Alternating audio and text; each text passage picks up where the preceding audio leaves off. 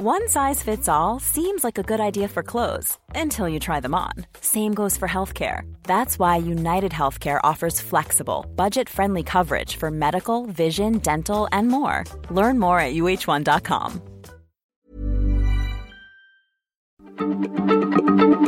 Heraldo Radio, la H se comparte, se ve y ahora también se escucha.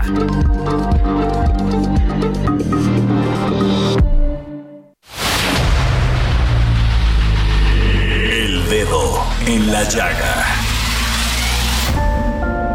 Había una vez un mundo en el que nadie creía. Un país de historias inexplicables.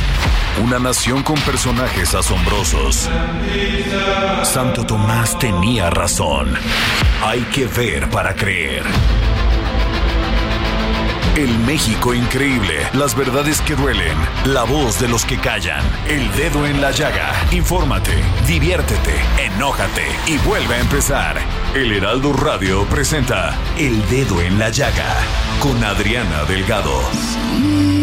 un templo un día, llorona cuando al pasar yo te vi. Salías de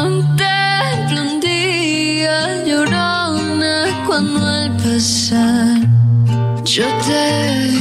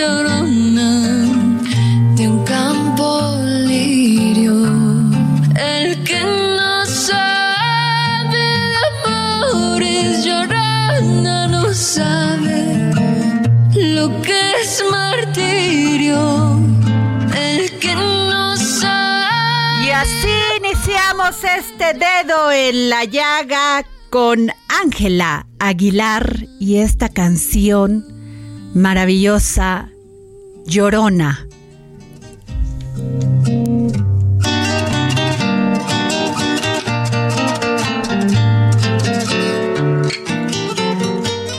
Hoy celebramos el Día de Muertos. No pienses que me he ido si algún día visitas mi tumba no llores. Solo imagina que estoy durmiendo.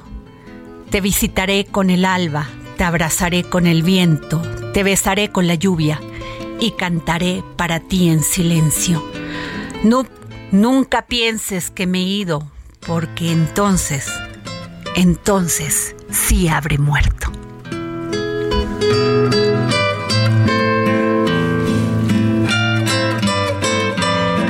Y así iniciamos este dedo en la llaga tan profundo, tan lleno de nuestros recuerdos, tan lleno de nuestros olvidos.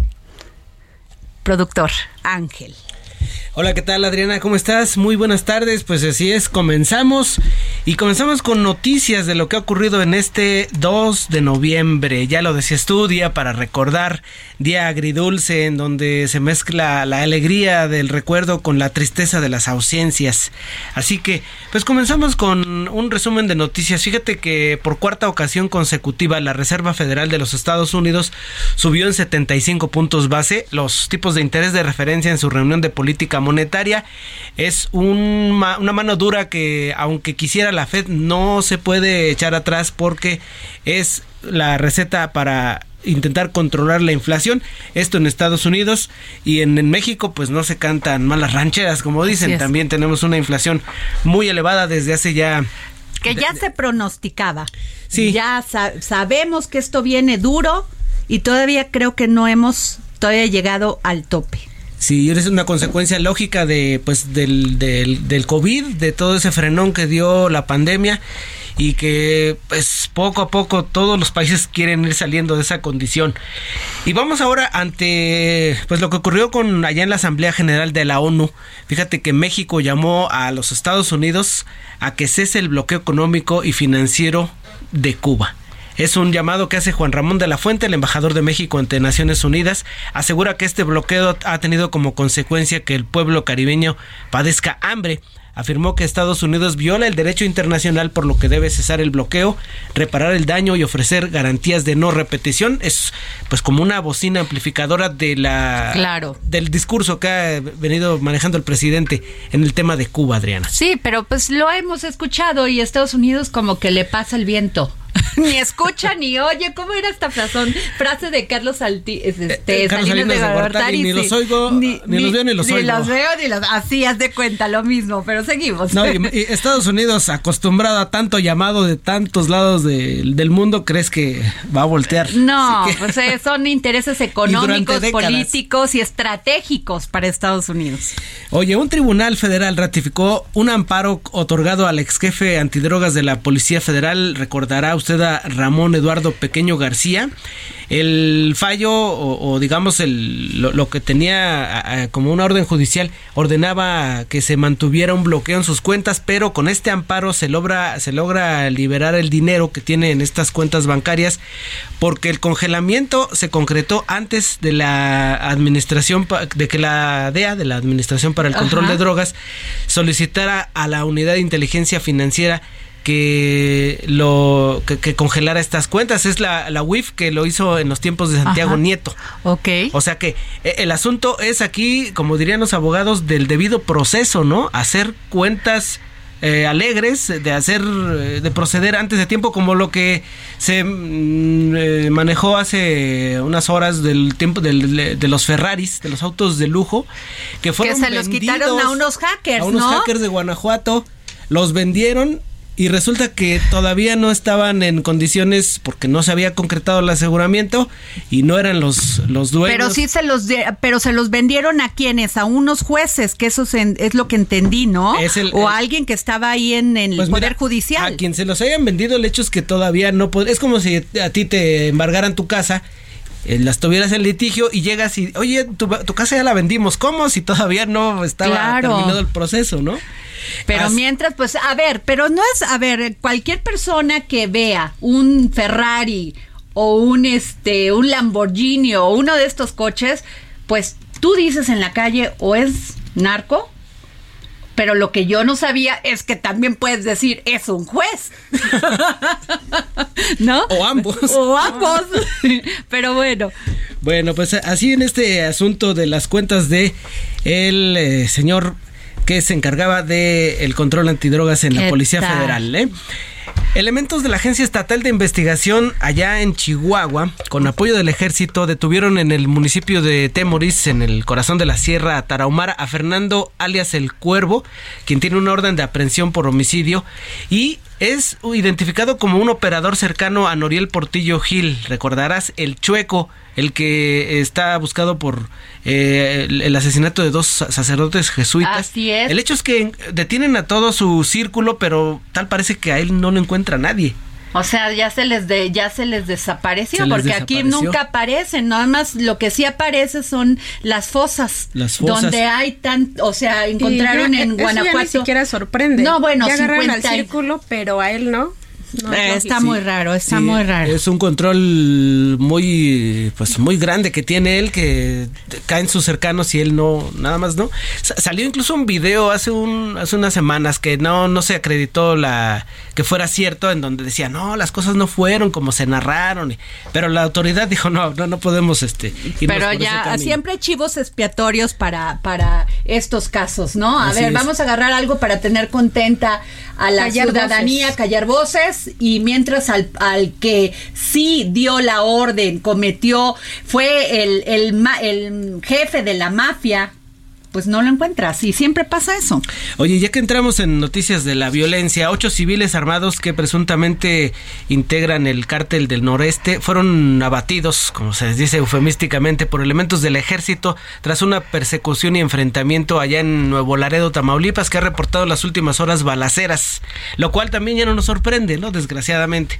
Pues, eh, Tamaulipas. Pues, fíjate que con será lo que será, pero con García Cabeza, Gar- ¿cómo se llama? Francisco Ga- Vaca. Exacto, siempre se me va su nombre. Este, pues sí tenía controlada la delincuencia, ah, ya no está. Oye, y quisieron y ahora darle- le van a le van a agudizar el problema a Américo Villarreal. Quisieron darle un golpe que resultó en un reconocimiento, ¿no?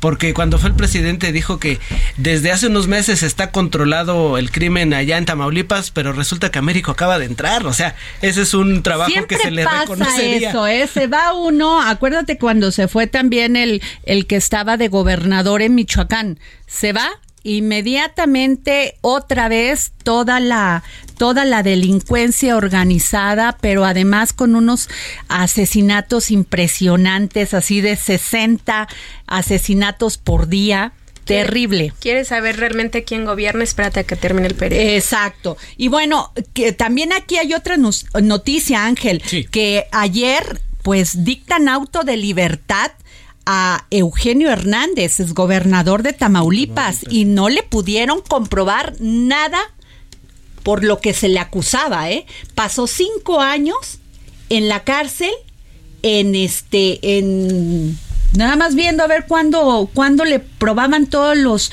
todo lo que se le acusaba. Híjole. O sea, esto de la de la de la prisión preventiva, Preventiva, es terrible. Se pueden pasar hasta 20 años y nada, no pasa nada. En fin, Así es. que Pues mira, eh, vamos a vamos a seguir con estos temas por desgracia. Eh, allá en San Luis Potosí se encontró a una mujer y un adulto encajuelados y lo peor de todo es que estaba un menor junto con ellos dentro de las Ah, víctimas. terrible. Y, y esto me, me llama la atención porque eh, hoy se dio a conocer cifras de que cuando menos el crimen a- asesina a dos, dio- a dos niños cada día.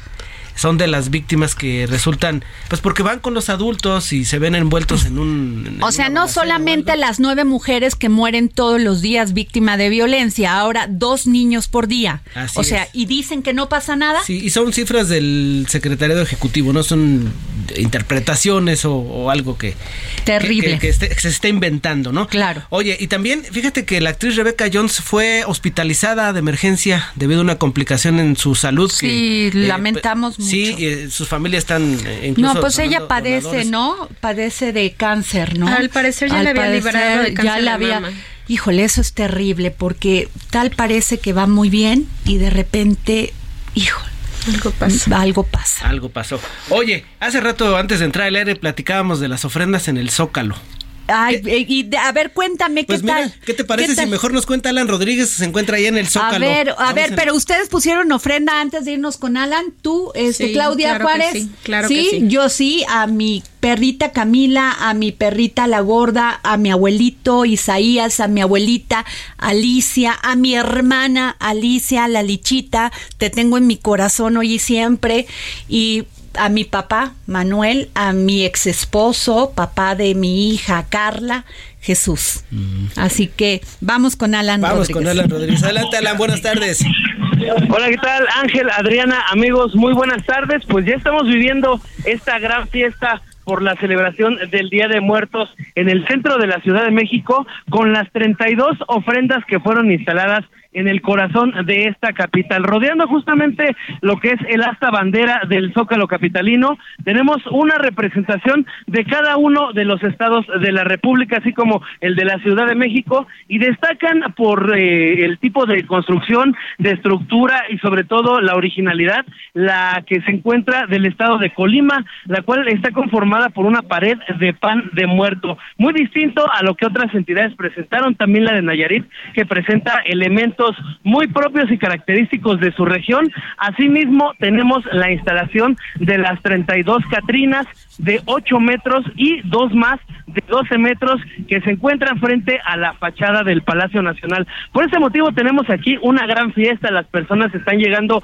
de todas las partes de la República, incluso tenemos visitantes de otros países quienes están conociendo lo que es pues la tradición, esta tradición que tenemos aquí en la capital del país y sobre todo pues en todo nuestro nuestro nuestra nuestro país y esta es una de las tradiciones que más llaman la atención de los visitantes quienes ya se están tomando la fotografía, la selfie para el recuerdo, están subiendo sus historias a Instagram o a sus redes sociales y disfrutando del gran ambiente y la seguridad que tenemos aquí en el primer cuadro de la capital. Un dato y un consejo a todas las personas que nos están escuchando, vénganse al ratito, aproximadamente a las seis, siete de la tarde de la noche, ya está oscuro y aquí también tenemos un alumbrado acorde a estas fiestas, a estas tradiciones y la fotografía les va a salir mucho más bonita porque le ponen una gran iluminación a todas estas ofrendas y a todas estas catrinas. También pueden visitar en la zona, en algunos negocios, establecimientos y edificios, ofrendas para que conozcan pues lo que ha instalado cada persona de acuerdo a sus tradiciones durante esta celebración del Día de Muertos. Es el reporte que tenemos. Mira, al, ratito vamos a acompañarte, querido Alan. Ahí vamos todos, aquí. Gracias. Aquí nos esperamos al ratito y nos tomamos la selfie de recuerdo con las dos Catrinas gigantes. Gracias, Alan. Y bueno, nomás les digo rápido que en Campeche hay una comunidad que celebra el Día de Muertos de una manera muy peculiar porque limpian los huesos de sus muertos y les bordan manteles. ¿Cómo ven? O sea, está medio terrorífico esto, ¿no? Fíjense, y este lugar se llama Pumuch, que significa ahí donde tuestan los sapos, y se acostumbra la limpia de huesos, un ritual ancestral maya que muestra la relación entre los vivos y quienes no habitan en el plano terrenal. No, este México es mágico. Ahora sí que magia. ¿cómo, era magia? Encuentro, era de. Había un programa antes en la televisión mexicana que era, eh, ahorita me acuerdo, pero era buenísimo porque pues te hablaba de todas estas, de todas estas este, tradiciones, ¿no? De México. México, magia y encuentro. México, magia y encuentro. bueno, vamos. Pues vamos rápidamente con Javier Ruiz, que nos tiene también reportes de las calles. Adelante, Javier, ¿cómo estás? Hola Ángel, Adriana, ¿qué tal? Excelente tarde. Nosotros nos encontramos justamente a las afueras del Panteón Civil de Dolores, ubicado en la Avenida de los Constituyentes, donde desde muy temprano pues también han llegado cientos de familias pues para acompañar a sus seres eh, queridos. Hay que recordar que prácticamente dos años por la pandemia estuvieron cerrados los panteones y el día de hoy pues de muy temprano, algunos por supuesto con escobas, con sus cubetas vinieron a lavar las tumbas, algunos más también las decoraron y por supuesto algo típico también aquí en la Ciudad de México es que muchas personas acostumbran a traer una grabación algún celular para poner música y también pues traer la comida típica de que le gustaba a la persona que había fallecido. Prácticamente desde las 8 de la mañana abrieron este panteón y lo estarán cerrando hasta las 5 de la tarde. Mencionar también que se monta un operativo por parte de elementos de la Secretaría de Seguridad Ciudadana. Están participando más de 3.000 policías, justamente los 118 panteones que hay en la Ciudad de México y mencionar que uno de los más donde se, hay mayor afluencia es en este que se encuentra aquí en Constituyentes, donde desafortunadamente afortunadamente también,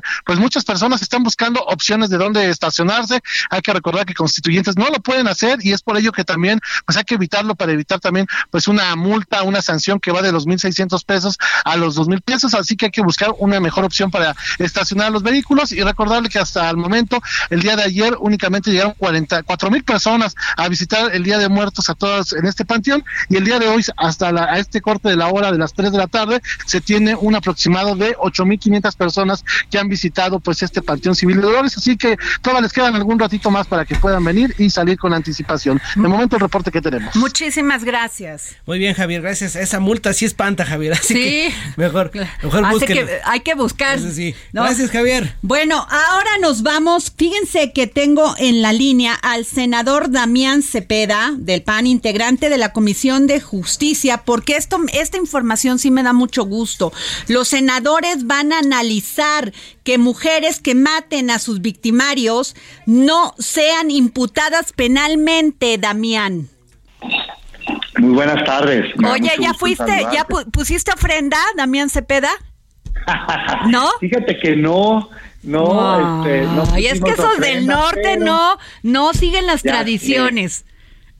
¿Sabes qué? Mis hijos pidieron dulces ayer, o sea que me vas a matar. Ah. ¿Y fuiste con ellos o nomás los viste en, en pues, Instagram? Fíjate que me tocó todavía ya en la noche, este, que tocaron la puerta y yo personalmente entregar dulces, así es que sí, sí compartí con ellos este, la experiencia. Oye, Damián, pues qué gran tema, ¿eh? Este que se debate la libertad de asesinas, de agresores, porque, o sea, es terrible que a los feminicidas no los encuentren, pero si una mujer se defiende en su legítima defensa, a la cárcel. Fíjate que sí, la verdad es las cosas que creo que es este tipo de temas que qué bueno que el Senado esté abordando. Hay una serie de iniciativas, tres, si no me falla la memoria, de distintos senadores y senadoras, que básicamente lo que están diciendo, y yo coincido, es, oigan, existe un caso en el cual por violencia de género, por violencia intrafamiliar, por abuso físico, eh, psicológico, sexual, se puede generar una condición que amerita la legítima defensa. O sea, básicamente...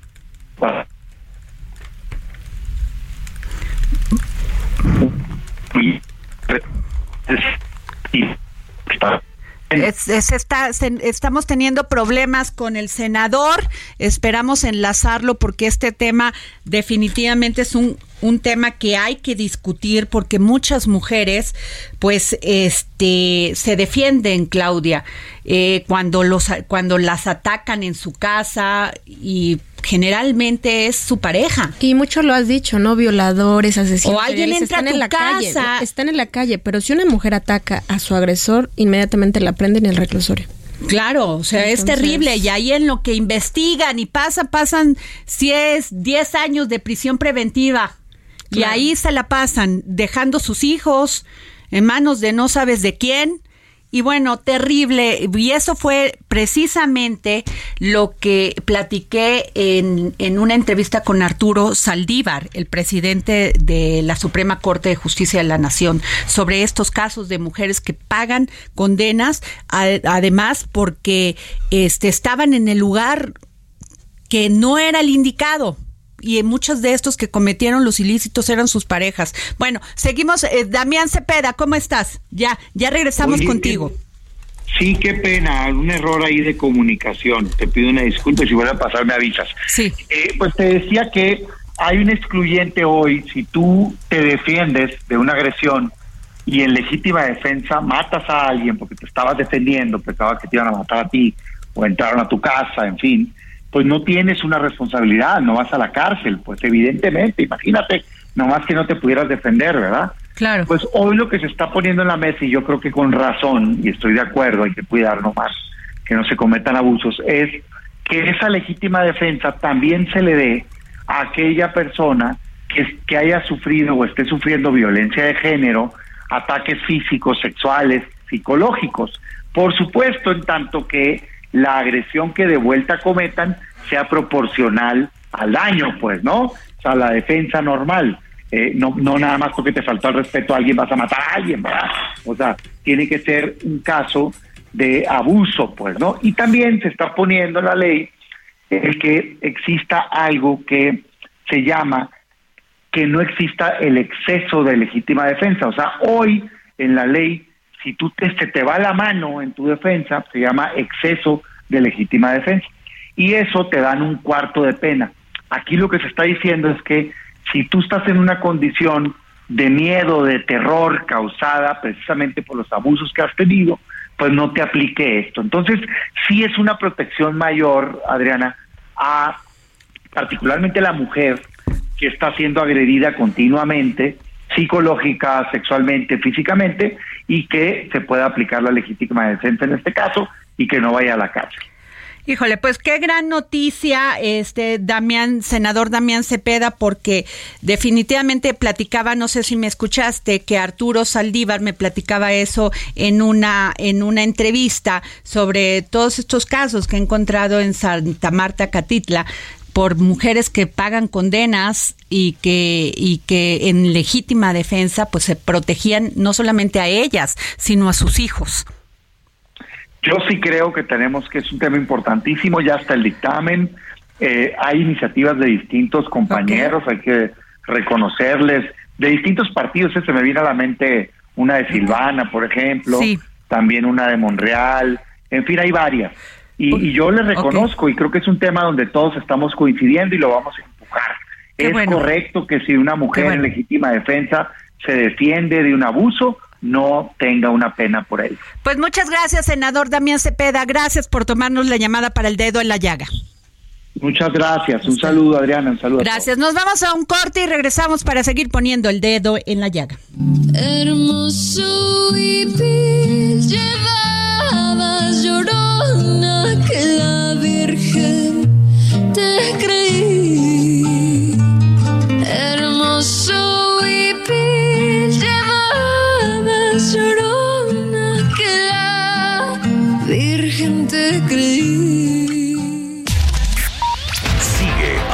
Delgado en su cuenta de Twitter. Arroba Adri Delgado Ruiz. Además, te invitamos a enviar tus opiniones y comentarios en texto o por mensaje de audio a través de WhatsApp al 55 2544 3334. Y si quieres escuchar El Dedo en la Llaga de El Heraldo Radio, en cualquier momento y donde quiera que te encuentres, descarga el podcast disponible en Spotify y iTunes.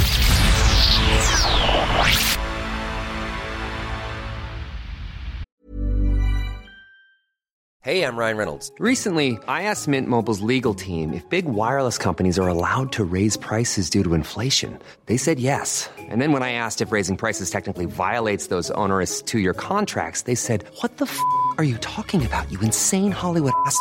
So to recap, we're cutting the price of Mint Unlimited from $30 a month to just $15 a month. Give it a try at mintmobile.com slash switch. $45 up front for three months plus taxes and fees. Promoting for new customers for limited time. Unlimited more than 40 gigabytes per month. Slows. Full terms at mintmobile.com.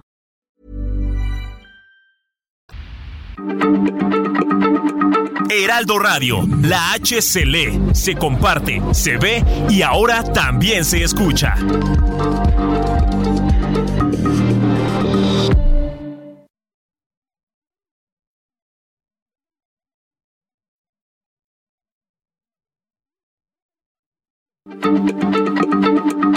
Heraldo Radio, la H se lee, se comparte, se ve y ahora también se escucha.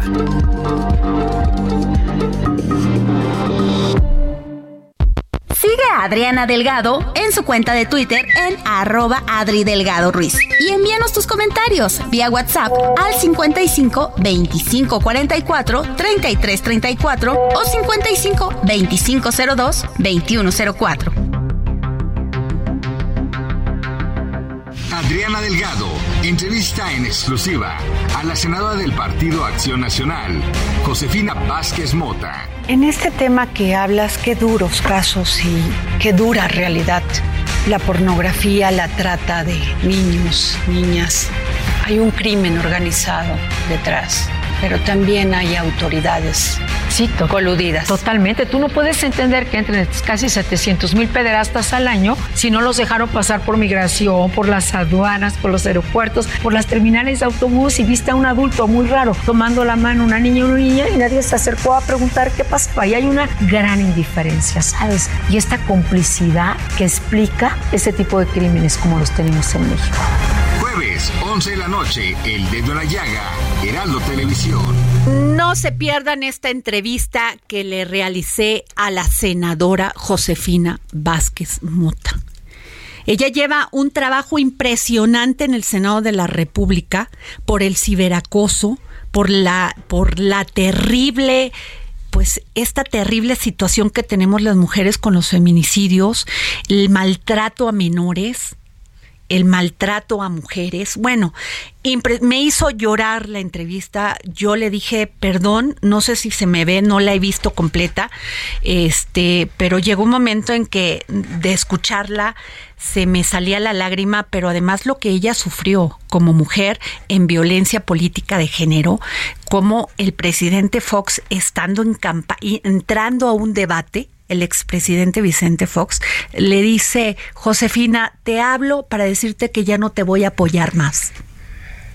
Y ella dice, yo esperaba todo, Adriana, que me echaran, que, le, que me dijeran, échale ganas, vamos por todo. La mejor candidata que han tenido el PAN.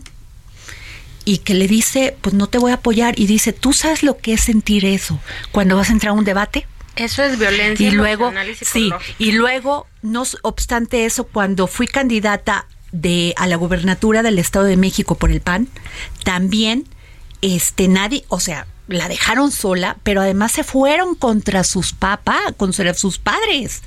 Dice mi papá que era un hombre des- que es un hombre decente correcto trabajador inmiscuido en una venganza política Dice, no sabes, Adriana, y luego todo lo que ha sufrido por su enfermedad. No, no, no.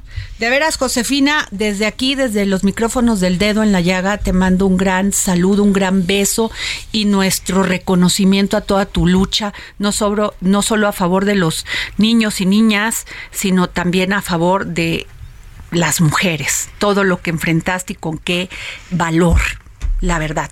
Bueno, Ángel.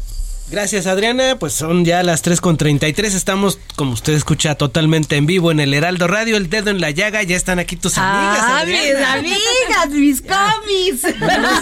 Voy a pedirles un minutito nada más para informarles de este, este, este dato. Hace 91 años que la unidad se hizo historia, es lo que dice Víctor Velázquez. ¿De qué hablo? Pues fíjese que en un evento cívico en el edificio corporativo en la Ciudad de México de Cooperativa Cruz Azul se festejaron los 91 años de existencia de este grupo.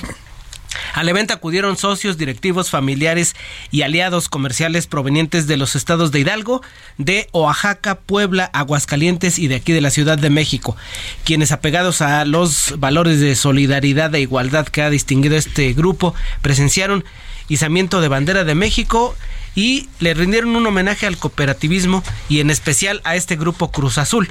Dirigentes de la cooperativa reafirmaron el compromiso social que tiene la empresa con sus comunidades y el presidente del Consejo de Administración, Víctor Manuel Velázquez, dirigió un mensaje en donde reconoció la importancia del cooperativismo, la transformación social que ha generado en las comunidades y los logros recientes que la cooperativa La Cruz Azul ha obtenido en sus diferentes industrias.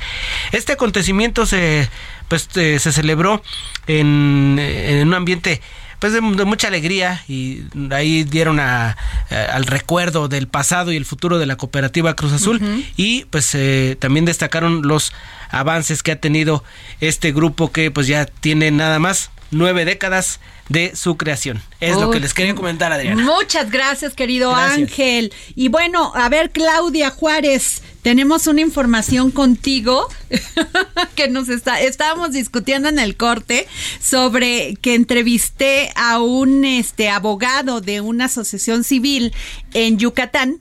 Y esto fue creo que martes, miércoles, por el tema de que él está en contra de que el gobierno municipal y los gobiernos estatales paguen los nacimientos que se ponen en, en las épocas navideñas, ¿no? Y porque pues este van en contra de la libertad de culto. Y esto, a ver, Claudia, tú traías también más comentarios sobre Pues esto. justo eh, tú entrevistaste a esta persona que es Miguel Anguas. eh, Ajá, es cierto. Él es el cofundador de esta asociación Canán. Canán. Canán. Entonces, bueno, comentamos aquí en la mesa que habiendo tantos asuntos tan relevantes como lo que comentaba el senador Damián Cepeda, que es, de, es sería un parteaguas para las mujeres, esas iniciativas que les pudieran Exacto. dar salida sobre las mujeres que se han eh, defendido y terminan en prisión.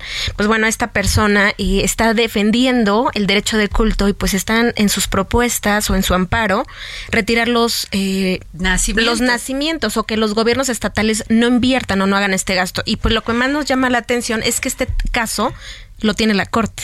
Sí, o sea, va- van a perder los ministros, bueno, el ministro Alcántara, ¿no? Exacto. Todo un tiempo para ver si, si, si se procede un amparo en contra de los nacimientos. Yo entiendo, pues que pongan también los otros su- sus nacimientos. Pero ¿cómo le quitas? Fíjate que alrededor del nazi, lo que yo yo comentaba con, con Daniela y con Azanet, este, hace un momento y con Claudia Juárez, es precisamente que a- en Páscuaro, Michoacán, pues ponen estos nacimientos hermosos, este nacimiento que hace que muchos turistas vayamos a Páscuaro eh, con todo y miedo, ¿eh? Porque ya sabes que ahí en Michoacán se las pintan, ¿no? 60 muertos diarios, pero aún así vamos a, a Páscuaro y que el gobierno municipal paga a este, pues ayuda a los artesanos para que construyan este nacimiento hermoso y estamos discutiendo eso en la corte con tantas mujeres que están en prisión pagando por defenderse. Ahora te voy a decir una cosa. Hasta 2020 se estimaba que el 77.7% de, de toda la población mexicana se decía católica. Entonces, híjole. Pero pues a ver, mayoría. ¿qué sientes tú cuando llevas a tus niños al na- a ver un nacimiento? Es más, algún día, un día se les va a ocurrir que no haya ofrendas y nos van a quitar también las ofrendas y nuestro día mágico del 2 de noviembre. Porque a alguien se le ocurrió interponer un amparo para que no, porque pues eso puede ser maléfico o de algún culto. Imagínate. Me sigue llamando la atención la capacidad que ya de, de avance de este asunto que está en la Suprema Corte, pero insisto, más del 50% que ya es demasiado se dice católico. Además, lo que hablábamos, son pueblos mágicos. Los pueblos mágicos es atracción de turismo y derrama económica, es fuente de empleo. Y Si tú, si tú quitas esto, entonces automáticamente estás Pues ojalá lo desechen o que ni pase, o sea, ni lo discutan, ya no discutan esos, mi- esos ministros, perdón, tenemos temas verdaderamente importantes como cambiar el sistema judicial para que los ministerios públicos no dejen sueltos a los feminicidas. Esa podría ser una, ¿no? Una, exacto. ¿No les parece? bueno, de- tenemos aquí a Daniela Zambrano y a Zanet Cruz, editora y colaboradora respectivamente de este gran suplemento del Heraldo y Me- de México impreso, Mente Mujer. Y mis amiguis y mis cómics. Hola, Adriana. Oye, y también a Claudia Juárez, que ya la presenté. A ver, ¿de qué nos van a hablar? Porque siempre traen temas muy importantes. Hola Adriana, pues antes que nada muchísimas gracias por esta presentación y pues bueno, hoy justamente en Mente Mujer traemos un tema muy interesante que tiene que ver con la inclusión de eh, historias con perspectiva de género en el teatro. Esta es una historia que justo hizo a Zanet Cruz y ella les podrá platicar un poco más. Muy bien, vamos. Adriana, pues les platico. Eh, desde 2021 se viene gestando ya como hablar de diferentes narrativas a través de la dramaturgia, ¿no? De que quitemos este papel de las mujeres de solamente ser la víctima en escena, de ser tener un papel secundario solamente como la esposa, la amante y todo eso, pero además de que ocupen más lugar en el teatro. ¿Qué quiere decir? Que el 70% de, de, de las personas que conformen un staff en el teatro pues sean mujeres, desde la dramaturgia, la iluminación, porque también tenemos muy buenas técnicas. Y pues bueno, que justamente se, se, se compare más esto con, con el tema de la perspectiva de género. ¿A través de qué? Bueno, pues justamente en 2021, en el marco del Día Internacional de la Mujer, nació Papaya View. Es eh, este proyecto, este colectivo, eh, conformado por mujeres del teatro, para justamente crear... eh, nuevas propuestas, nuevas obras que, que, pues bueno, que nos hablen de otros temas que también a las mujeres nos interesan y que pues generalmente no se tocan. Exacto. Oye, qué interesante, porque sí es cierto. eh, desde luego es muy desigual el tema de puestas en teatro, de hay más este hombres que mujeres, pero sobre todo no había entrado en este detalle que tú dices, que mencionas sobre el tema de que siempre nos ponen como la mala como la amante, como la pérfida, La como la culpable de todo el drama del mundo. Exactamente. Cuando somos las que damos vida, las que mantenemos una familia, las que hacemos que haya emoción, haya pasión, que haya ganas por vivir. Exactamente, y es como dice Itari Marta, que es justamente la que lidera este proyecto. Ella es actriz y dramaturga también. Y ella dice, bueno, somos mujeres, sí, no solamente somos la amante, no solamente somos la esposa, pero también tenemos un lado malo, ¿no? En este Como caso. cualquier ser humano. Exactamente. En este caso, ella a través del ciclo Brujas, que es este una presentación de las tres obras ganadoras de su primer convocatoria que se llama Brujas, Nuevas Dramaturgias para una producción escénica feminista, pues bueno, aborda el papel también de la codependencia, a veces de las mamás hacia los hijos, Claro. pero también aborda el tema de la violencia hacia la mujer, algo que comentábamos ahorita que pues bueno, no debemos de dejar de un lado, ¿no? Ni siquiera en las artes. Oigan, pero les voy a decir una cosa. Yo salí el otro día con un medio galán. Porque no, no, galán no, medio galán. Y me decía, yo le decía, no, es que yo mucho tiempo me dediqué, o sea, yo hablando de mí bien linda, ¿no? Habla, este, diciéndole, pues yo mucho tiempo me dediqué a trabajar para sacar adelante a mi hija y ahora, eh, con él, ya a mi edad, pues quiero dedicárselo a mi hija, a, o sea, estar con ella, saber qué piensa, hasta discutir con ella, ¿no? Y me dice, es que eres una madre codependiente. Obviamente ya no es galán, ni medio Sí, galán, claro. ni cuarto de galán. Y Ni le dije, ¿cómo? O sea, tú, hombre, me vas a calificar Claro. a mí, querer a mi hijo, querer a mi hija, estar pendiente de ella es ser codependiente. No. Perdón, no lo acepto. Perdón. A ver, Totalmente. Y es que ese es uno de los tantos clichés que tienen las mamás a veces, ¿no? Como todos estos temas de la Exacto. codependencia. Y no, realmente es como del tema de que, pues ahora quieres dedicarle tiempo a tu hija.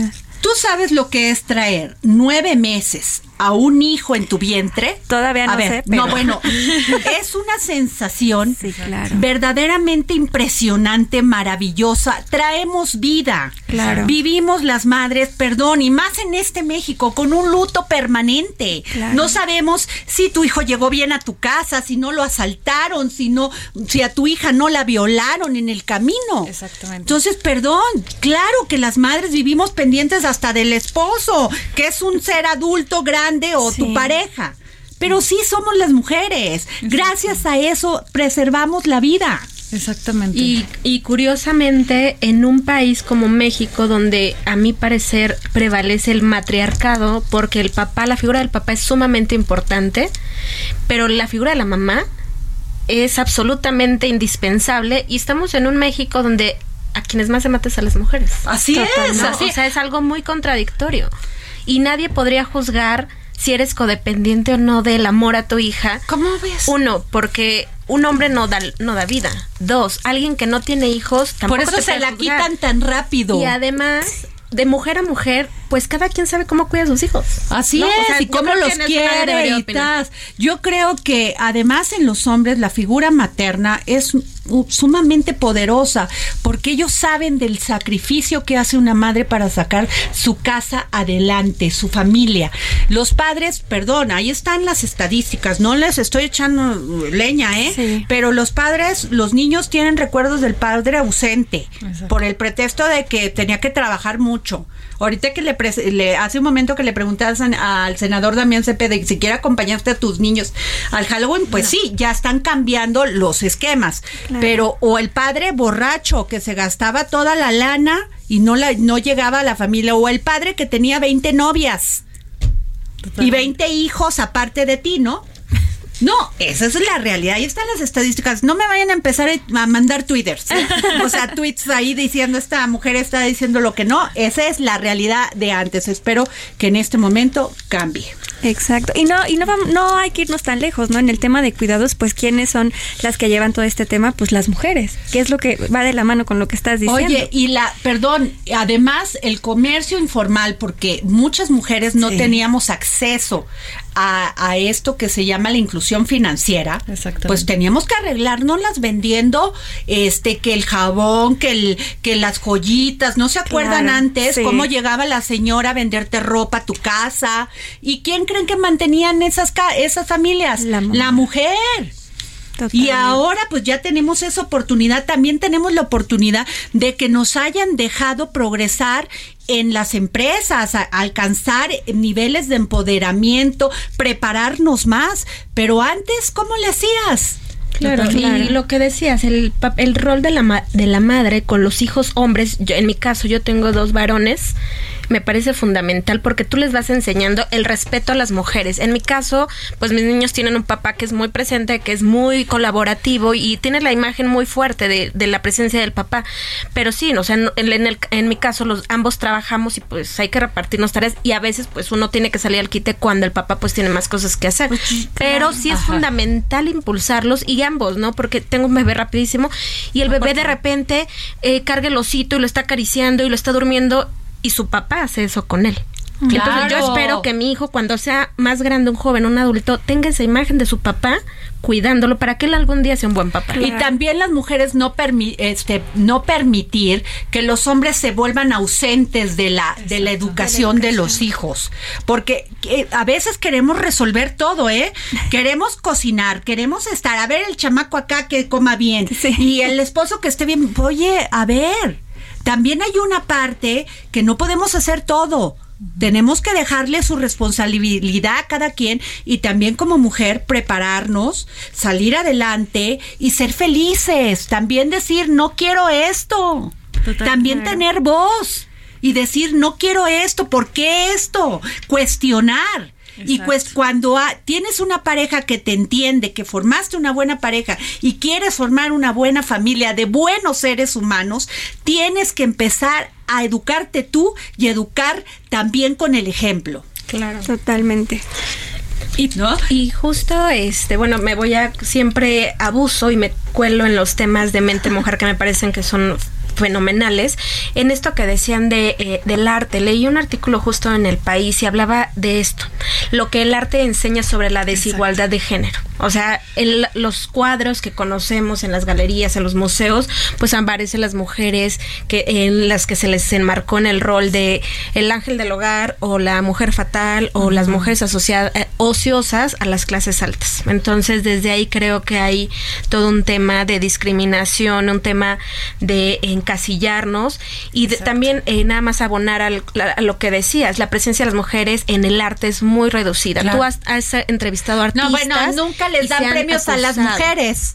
Nunca, las menos premiadas son las mujeres. Y te paso un dato, de 2010 2015 perdón, a 2019 en el Museo de Bellas Artes tuvo 27 exposiciones, de las cuales 21 fueron dedicadas al trabajo de artistas hombres.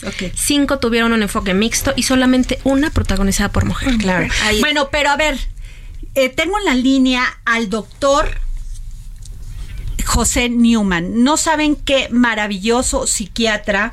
Este, además de todo, es doctor en matemáticas. O sea, es una personalidad impresionante. José Newman, ¿cómo está, doctor? Me tienes afinado con tanta cosa.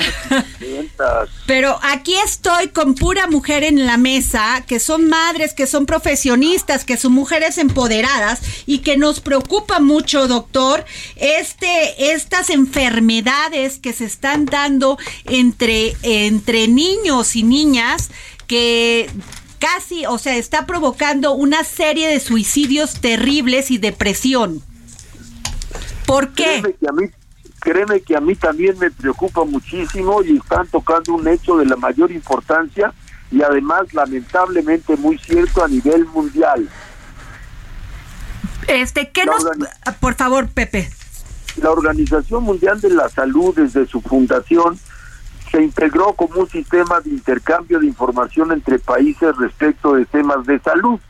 Y en ese sentido, la Organización Mundial de la Salud tiene más de 120 años de cifras históricas y por tanto tenemos un perfil de cómo se ha ido moviendo la salud o la enfermedad a lo largo de los años en el mundo entero.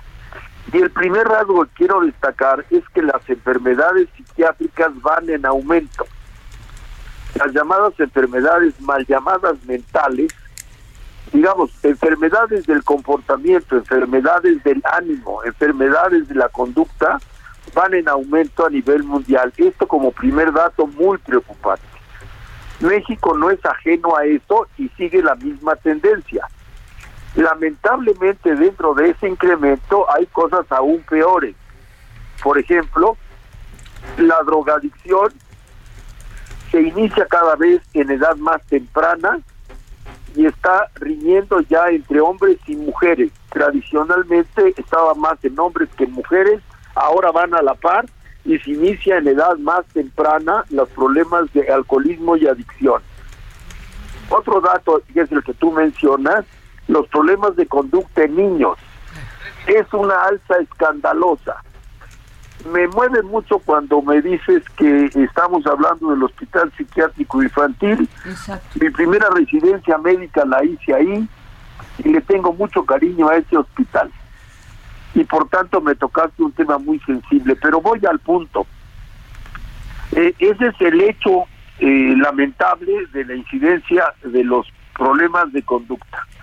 Ahora, creo que hay, para ir directamente al punto, en México, para hablar de lo nuestro, en niños, al igual que en, en mayores, pero en niños que es especialmente grave, se están presentando problemas como trastornos de déficit de atención, irritabilidad, depresión, consumo de alcohol y consumo de drogas, lamentablemente edad muy, muy temprana, desde los 7, 8 años, es un escándalo. Problemas de ansiedad, problemas de disrupción, problemas de violencia, de agresividad, que obviamente a esas tiernas edades les van impidiendo un desarrollo educativo porque su, su, su, escolaridad se va interrumpiendo y afectando por esos trastornos. A medida que un niño crece con esos trastornos, se le suman. Digamos, si es un niño agresivo, va a generar un entorno adverso, no lo van a querer tratar, entonces va a volver aislado. Si se vuelve aislado, una de dos, se pone más agresivo, se vuelve muy tímido e inhibido y se deprime. En fin, el, el problema es muy serio, muy serio. ¿A qué se puede deber? Sin duda hay un conjunto de razones, empezando por las más evidentes, la alimentación. Estamos siendo mal alimentados, está, nuestra alimentación no es balanceada y aparte mucho de lo que comemos viene ya muy adicionado de químicos que la industria alimenticia cada vez incorpora más para mejorar, eh, digamos, la comercialización de sus productos productos químicos para que los animales de consumo humano engorden más rápido, tengan más carne, pesen más y sepan mejor. Preservadores para hacer que los alimentos aguanten. Ahí son una serie de elementos químicos que así como preservan los alimentos, hacen daño al organismo que los consume. Es decir, la alimentación. Uno. Dos, Pepe, Pepito Newman, tenemos 30 segundos para que se nos vaya el, aire, pero por favor, este, platícanos.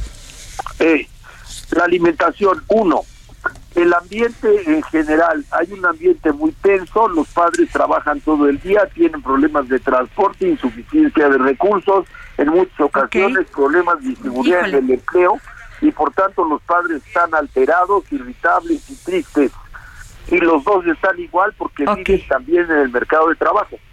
Okay. Y tercero, lamentablemente ah. nuestro sistema educativo cada día está peor mm. y al respecto...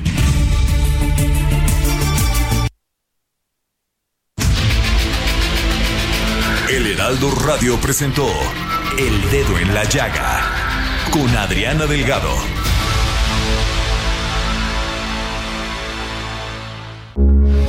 Heraldo Radio, con la H que sí suena y ahora también se escucha.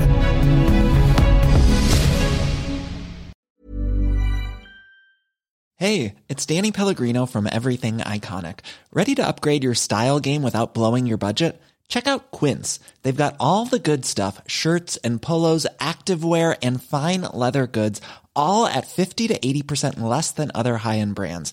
And the best part? They're all about safe, ethical, and responsible manufacturing. Get that luxury vibe without the luxury price tag. Hit up quince.com slash upgrade for free shipping and 365 day returns on your next order. That's quince.com slash upgrade.